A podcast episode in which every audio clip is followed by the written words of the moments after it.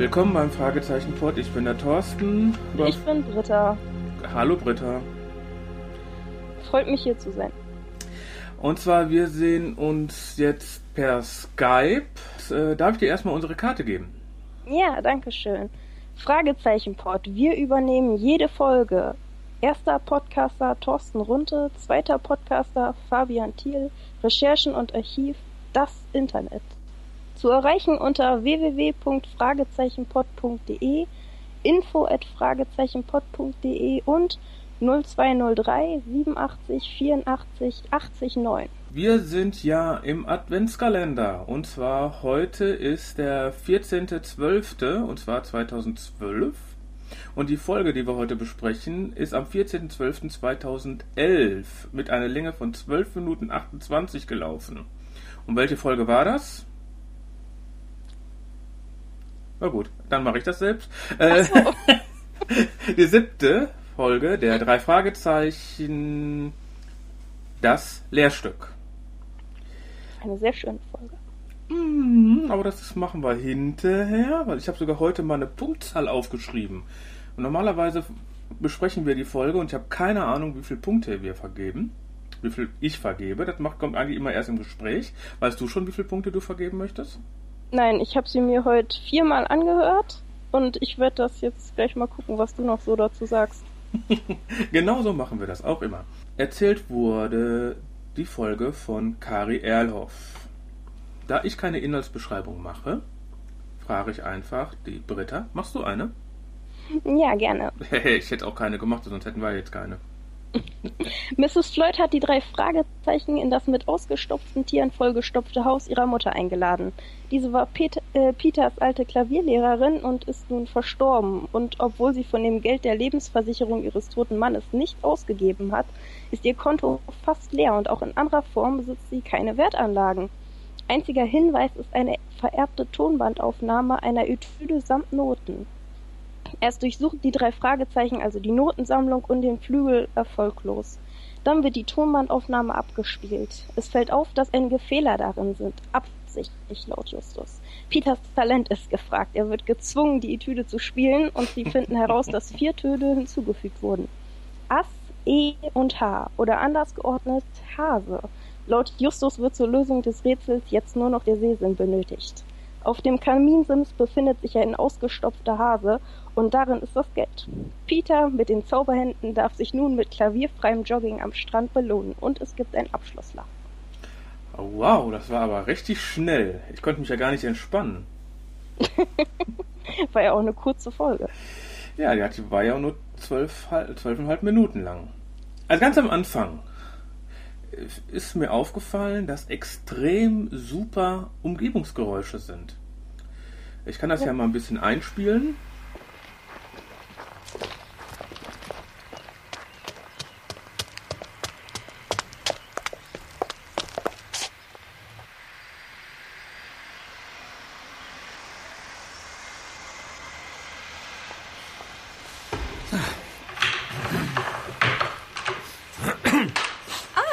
Das seid ihr ja.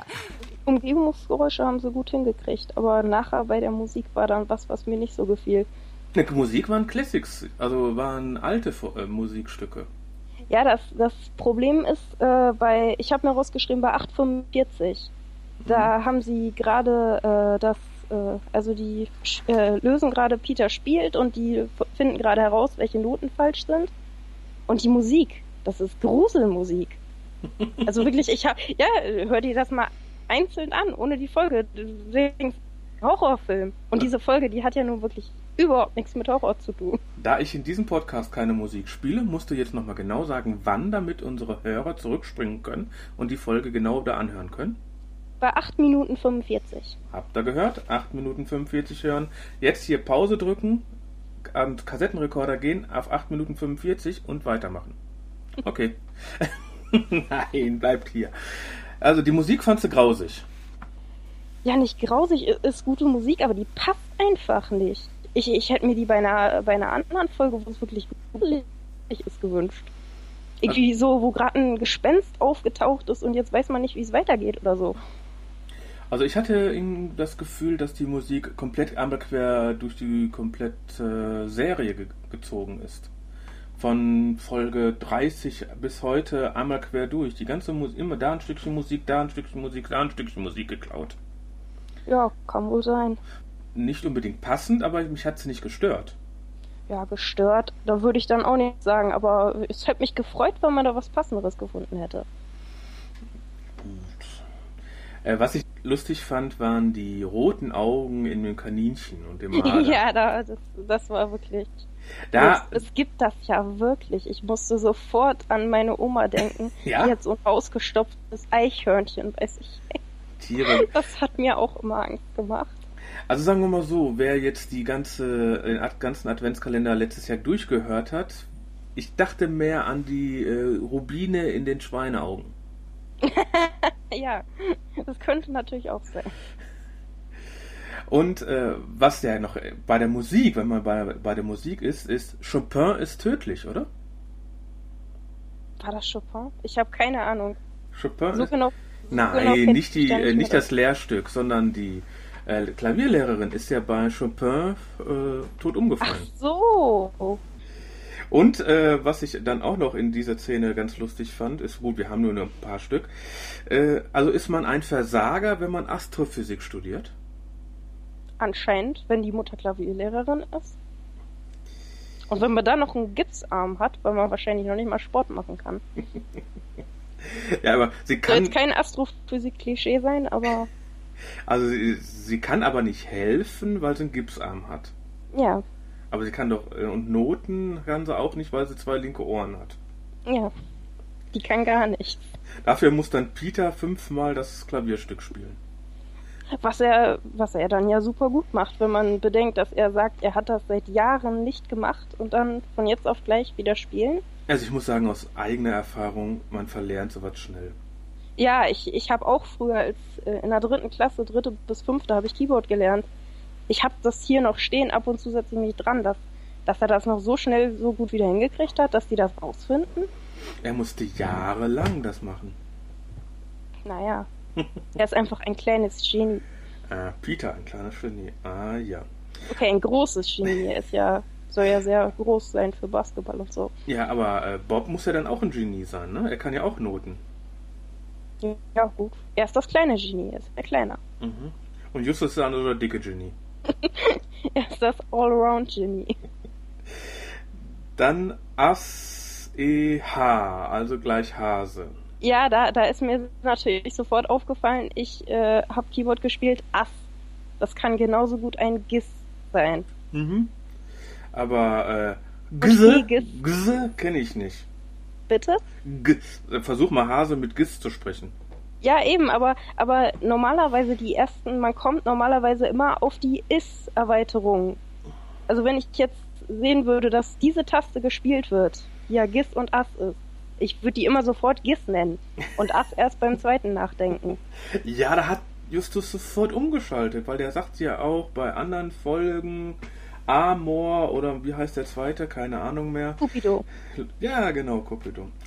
Und äh, da ist er einfach so genial dafür. Und Also ist er jetzt doch das Musikgenie. ja. Genie, ne? Genie und Chaos. Chaos, apropos Chaos. Und, Ein Übergang, der holpert. Naja. Ja, wo wir jetzt gerade von Genie noch reden, da ist mir noch aufgefallen, also äh, die Frau erzählt denen, dass sie äh, diese Aufnahme gekriegt hat und sie sagen, wir können ja mal die Noten und den Flügel untersuchen. Darauf wäre ich nie gekommen. ja, ja. Ich meine, dazu muss man jetzt kein Genie sein, oder? Ja, vielleicht Das also, hätte ja auch ein Grundschulkind sagen können. Justus ist ja voll der Geschäftsmann, oder? Ja, natürlich. Ich- Er wächst auf einem Trödelplatz äh, Platz auf. Ja, ja, ich schneide das jetzt mal rein. Und, und diese Tiere werden Sie bestimmt auch noch los. Mein Onkel betreibt hier in Rocky Beach ein Gebrauchtwarencenter. Er wird Ihnen sicherlich einen guten Preis machen. Na, solange ich die Dinger nicht abstauben muss, soll mir das recht sein. Und natürlich bietet er sofort an, wir verkaufen das. Ja, also alles Das, her, das alles her. aber öfter, in mehreren Folgen, dass er sowas anbietet. Ja, das ist, es ist irgendwie schon lustig. Der Geschäftsmann Justus Jonas. Ich glaube ja, vielleicht kriegt er ja von seinem Onkel da irgendwie so, so Zusätze. Ah, du hast mir einen Kunden gebracht, heute gibt's eine Tafel Schokolade oder irgendwie so. Heute brauchst du keinen LKW leer zu räumen, genau. Ja, Du bringst den Kunden ran und dann brauchst du nicht den LKW leer räumen. ja. so läuft das da bestimmt. Ja, und kriegst ein Stück Hirschkuchen. Ja, den gibt's ja sowieso. Dann gab es, habe ich ja nur noch zwei Sachen hier stehen, die zur Folge sind. Es gibt, kei- äh, es gibt ein Abschlusslachen und, Ja, das ist positiv. und leider gibt es keine Karte. Ja, aber das, denke ich, äh, liegt einfach daran, dass es eine Kurzfolge ist. Och nö. Ja gut, also es wäre natürlich einfach gewesen, ihr die einfach zu übergeben. Ja gut, aber die hat, man muss ja auch sagen, sie hat die Jungs ja auch geholt. Ja, sie weiß wahrscheinlich, wer die sind. Aber in anderen muss ja Folgen, irgendwie angerufen haben, das heißt, sie hat die Karte wahrscheinlich irgendwie schon. ja, aber in anderen Folgen wurde, wurden die auch geholt und haben trotzdem die Karte übergeben. Mein Resümee der Folge. Es ist eine klassische Drei-Fragezeichen-Folge. Wir haben ein Rätsel, wir haben eine Lösung. Äh, es ist mit, mit Offsprecher dabei, mit Erzähler dabei.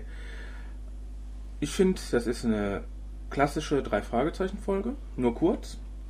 Die Folge hat ein sehr schönes Cover mit den Klaviertasten im Hintergrund. Viele kennen bestimmt nur das Cover der CD, aber bei den Downloads hatte jede Folge ein eigenes Cover. Also mir hat, was wie ich ja schon gerade gesagt habe, mir hat die Folge gefallen. Und was mir noch aufgefallen ist, das könnte ein super Theaterstück sein. Und zwar spielt alles nur in einem Raum. Ist mir gar nicht aufgefallen, aber ja. Also man könnte das schön auf, äh, auf die Theaterbühne bringen. Ja, Also das, bevor ich kann ich, meine... mir richtig, kann ich mir richtig gut vorstellen, jetzt wo du sagst. Dann, dann steht da gleich am Anfang äh, alles dunkel und dann blenden die einen Lichtstrahler voll auf ein Kaninchen mit roten Augen. So ein Laserpointer, ja genau. Ja. Und alle wissen gleich, das ist wichtig. Ja, also ich fand ja auch äh, klassische Folge mit Rätsel. Ich habe als äh, ich habe in der Grundschule im Musikunterricht haben wir schon Rätsel gelöst mit Noten und die wurden dann zu Buchstaben. Also aus Fis, C, H wird Fisch und so weiter. Se- Seit der Grundschule denke ich, wann kommt das bei den drei Fragezeichen? 2011 eben. Ja, okay, ein bisschen gedauert, aber das, das fand ich sehr gut, dass die das endlich mal gebracht haben. Und äh, ja, es war nett, äh, sehr einfach gemacht, aber für eine Kurzgeschichte eigentlich gut. Und mir hat auch äh, die ganze Atmosphäre, jetzt wo du es nochmal gesagt hast, dass das in einem Raum so schnell einfach ist. Es war nicht schwer und deswegen haben sie es schnell gelöst. Das fand ich gut. Und dieses äh, Kaninchen mit, oder der Hase mit den roten Augen und dass da drin Geld versteckt ist und die das fast weggeschmissen hätte oder verkauft hätte. So ein kleiner Gag, dass sie fast das ganze Geld verschenkt hätte. Das fand ich auch gut. Aber das mit dem Verstecken in so Kaminsims-Büsten hatten wir ja auch schon mal. Das hatten wir schon mal. Ja. Wann denn? Muss ich jetzt gerade überlegen. Fluch des Rubins. Ja, auf jeden Fall da, wo die. Ja, das war eine Büste. Bü- Ich habe jetzt an Tierfiguren gedacht. Ja, ich dachte ja nur, darum habe ich ja gesagt, äh, Kaminsims-Figuren. Und sollten diese Büsten da nicht viel größer sein? Also die, ich mir die Büsten, ich habe mir die in Kopfgröße vorgestellt. Ja, ja, ich mir auch damals. Ja, aber sowas stellt man sich doch nicht auf einen Kaminsims. Äh, glaubst du, wie viele Leute Beethoven auf dem Klavier stehen haben? In Ja, auf dem. Klavier, auf dem Kaminsims? Ich habe keinen Kamin. Ich Egal. weiß nicht, wie groß die Kaminsims sein können. Ich habe keinen Kamin. Wir wohnen in einem Mietshaus. Punkte. Ich fange mal an. Und zwar ein Punkt Abzug, weil die keine Karte übergeben haben. Das, sonst hätten die fast 10 Punkte gekriegt. So gebe ich nur 9. Also du gibst immer noch neun. Okay, ich fand's Das jetzt fandst du nämlich sehr dafür, gut. dass das Rätsel so simpel, also wirklich sehr, sehr simpel ist und das ein Grundschüler hätte lösen können. Wenn einer muss- Klavier kann, ja. Ja, und, äh, und das ist halt äh, die Karten. Ich gebe acht. 8. Gut, da sehen wir, liegen wir ja nicht so weit. Also ist es schon eigentlich eine relativ gute Folge. Ja, kann man sich immer wieder anhören. Auch wenn ich sie äh, im Gegensatz zu den anderen von Geisterlampe nicht so oft höre. Ich schlafe immer dabei ein. So, äh, kann man am 14.12. schon frohe Weihnachten wünschen? Ich denke, das kann. Dann wünsche ich dir und allen anderen Hörern fröhliche Weihnachten und guten Rutsch. Das mache ich auch. Tschüss, viel Spaß. Tschüss.